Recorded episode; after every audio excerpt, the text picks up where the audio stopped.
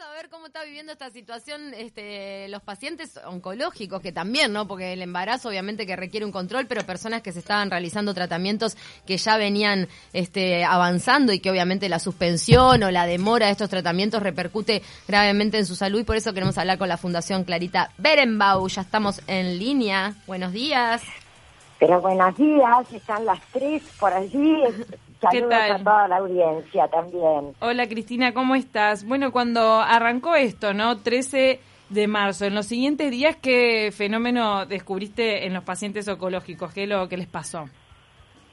Bueno, mira, el 13 de marzo empezó esto y yo me agarré un resfrío. Mm.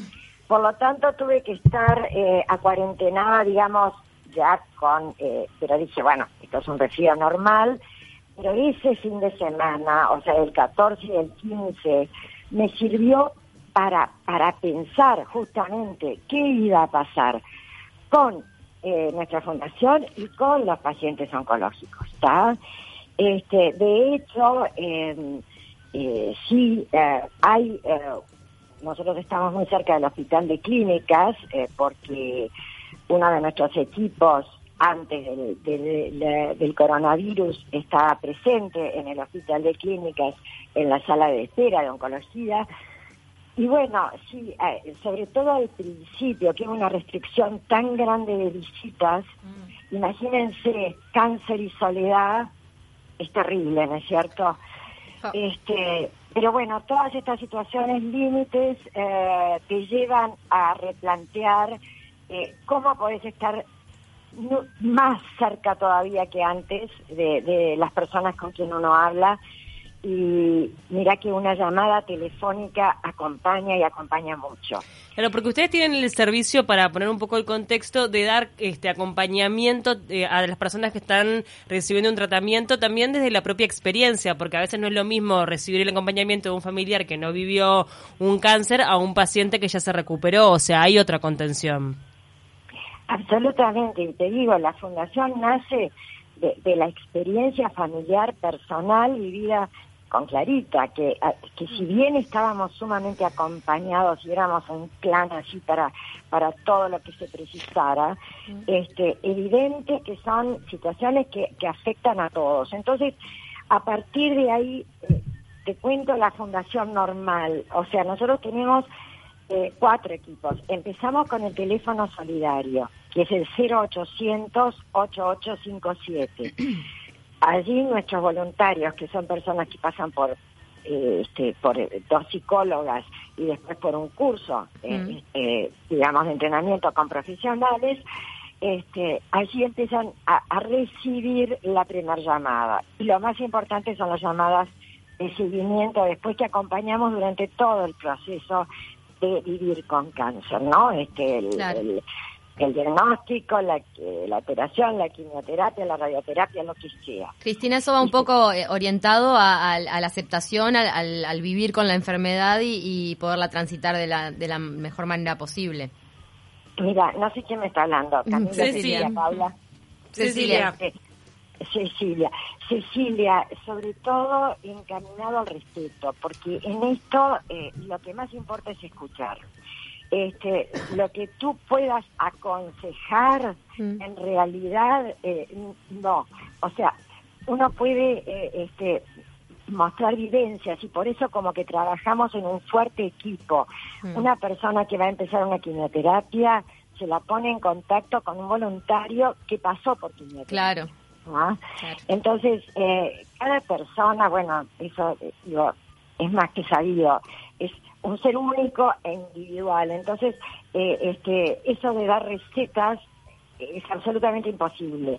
Mm. simplemente, yo creo que lo que más aprendemos es a escuchar y al estar este, tú un poquito del otro lado, mm. pero siendo una persona que de alguna manera vivió la experiencia, este, tú puedes decir, a mí me sirvió esto, ¿viste? Digo, y entonces, bueno, te sigo contando un poco. Eh, eh, tenemos el teléfono, que ya te digo, no solo recibe la primera llamada, sino que después se acompaña durante todo el proceso.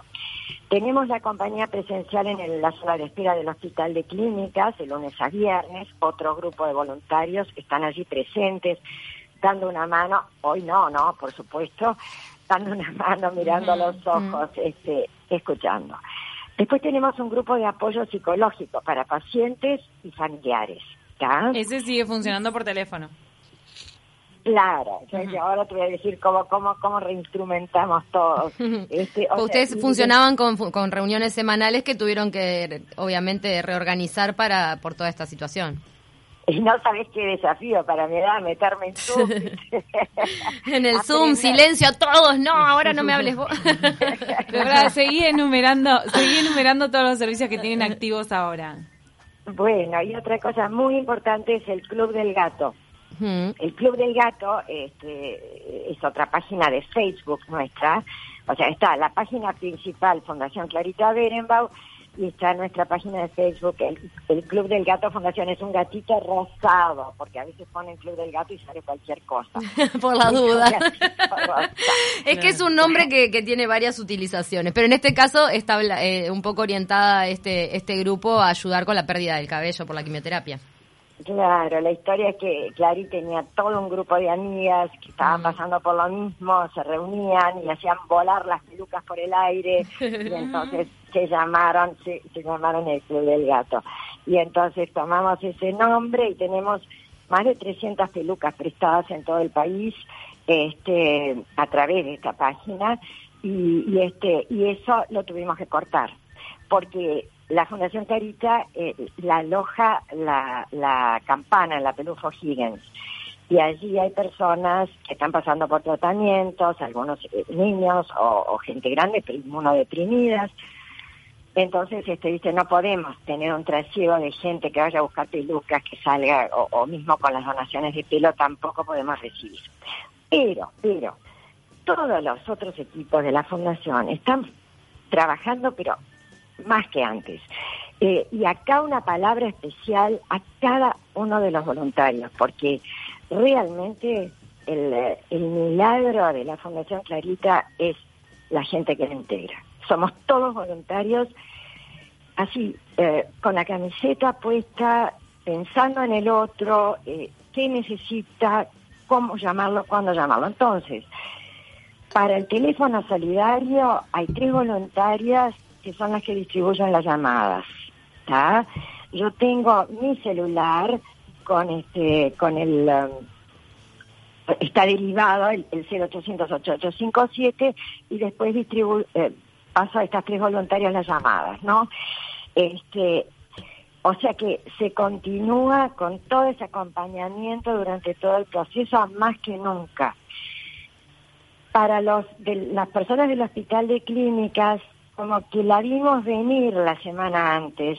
Y así allí ya bueno se pidió que los voluntarios no fueran más y empezamos a conseguir los teléfonos de las personas que estábamos acompañando. Así que hay un voluntario que distribuye esas llamadas este y también seguimos trabajando más que nunca. Mm. este y con el grupo de de, Zoom, de, apoyo psicológico, donde hay dos psicólogas oncológicas y un psicólogo coordinador, nos reunimos todas las semanas. Este, por lo tanto, seguimos, y además es muy gracioso, ellos eh, hicieron un WhatsApp, hoy tenía 340 mensajes de WhatsApp. Impresionante. A veces no los puedo seguir, se autodenominan la tribu y yo no te puedo decir lo que también se apoyan mutuamente. Claro. Porque digo, hay, hay vivencias este, fuertes en determinados momentos y angustias o esperas. Y bueno, el cáncer más soledad, más este, más en este caso también por toda la situación, este confinamiento, ¿viste? Tal cual. Digo, Cristina, ¿y cómo, cómo visualizan e-, ese abrazo que a nivel general de la sociedad estamos esperando, pero que, bueno, en el caso también de personas, de pacientes oncológicos, a veces se hace tan necesaria la mirada con el otro, la cercanía, el apoyo, que no sea remoto como, como lo están teniendo que hacer ahora? Y yo lo, lo visualizo todos los días. o sea, Para que se colapse esa realidad Sí. rápido. Ya va a llegar, porque además también unas palabras este, de agradecimiento a nuestro presidente, a todo su equipo, al, a- al canciller que nos ha devuelto un poco ese orgullo de ser uruguayos con estos, estos corredores sanitarios. O sea, yo tengo toda la esperanza de que, de que esto, eh, por supuesto Uruguay no va a ser la excepción, pero lo está haciendo y entonces este, tengo toda la esperanza puesta. Eh, yo no podría vivir sin abrazos, ¿sabes? Claro. Este, es, es una cosa familiar ya, este, y, y digo, este, y creo que, que es, es una vitamina que realmente se necesita. Así que yo no quiero dejar de visualizarla, chicas. Va a ser prontito Sí, si esperemos todo que sale sí. bien. Bueno, vamos a reiterar las redes de, de la fundación para toda la gente que de repente está escuchando, que aún no los conozca, que quiera acercarse, ya sea como voluntario o sea paciente o, tenga un familiar. Este, los pueden encontrar por las redes sociales y reiteramos el 0800. ¿Te parece, Cristina? Divina, sí, yo les agradezco y ah, sobre todo agradecerles este espacio para seguir contando, porque ¿qué, qué pasa? Nosotros, eh, nuestra intención es estar al lado del diagnóstico y así lo hemos logrado.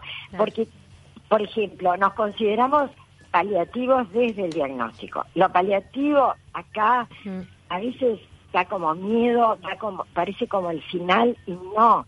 Este, eh, Claro, no, el tratamiento paliativo no es solo para cuando uno está en una etapa terminal de una enfermedad, ¿no? En, en este No. caso también el- es, es acompañar las emociones para recibir el impacto de un diagnóstico de cáncer que en un primer momento, más allá de que uno después razone que se puede vivir también y superar la enfermedad, es impactante para cualquiera.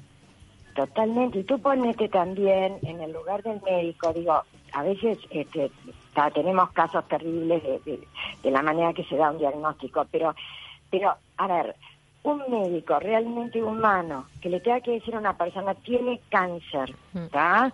Y tiene que cerrar la puerta para recibir a otro paciente, este, mismo la angustia.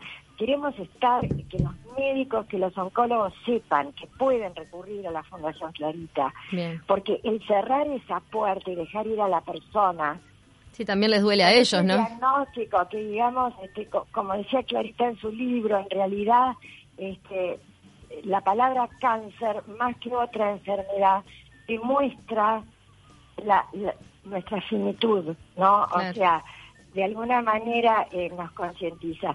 Y, y también está todo lo otro positivo eh, digamos eh, saca- y logrando tener un buen equipo paliativo que saca el sufrimiento del cuerpo, digamos, este, también está todo lo otro positivo. Uno aprende a vivir eh, eh, el hoy, el día a día, porque con muchas personas que yo hablo digo, bueno, tú tienes cáncer. Yo creo que yo no tengo, pero pero tampoco sé si salgo a la calle y no me pasa algo. Y- y Ah, no, claro. Eso no-. Sí, nadie lo sabe, lo tenemos. Bueno, este coronavirus ha traído un poco esa conciencia masiva de decir, che, cómo todo puede cambiar en un minuto y también revalorizar otras cosas. Cristina, muchísimas gracias por este contacto. Este, obviamente que, que siempre agradecemos lo que es el, el trabajo que hace la Fundación Clarita Berenbau en honor de ella y de todas las personas que atraviesan esta enfermedad. Y como decía Paula, reiteramos el teléfono 0800 8857 para quienes quieran ponerse en contacto. Una duda muy puntual. ¿Vos notás en los pacientes que ahora les están haciendo, eh, están retomando lo de las consultas presenciales o no? Algunos que no estaban teniendo las, las consultas o la atención médica presencial, ¿ahora la están retomando? No, mira, sí se está retomando y este Ah, y- sí, al, al, al principio hubo un parate, ¿no? Parate total que Sí. fue necesario. Este, ahora se están retomando y también me gustaría agradecer porque es importante este a varias a varias eh, organizaciones, no solo la Fundación Clarita Berenbau, el laboratorio Roche puso a disposición traslados para pacientes que no tenían manera de llegar a los tratamientos o a las consultas a través de este, remises y de Uber.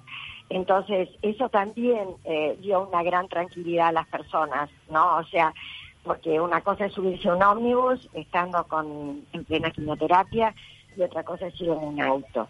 Este, o sea que eso también destacarlo. Es, se ha hecho todo, eh, ¿sabes qué? Yo creo que el coronavirus, como ustedes muy bien dicen, nos ha puesto a todos en un mismo nivel. Hoy nos podemos morir, a ver, la muerte está desde el minuto que nacés, hablemos claro, pero hoy nos puede pasar a todos eh, el, el, estar enfermos mañana. Es el antes y el después, ¿está?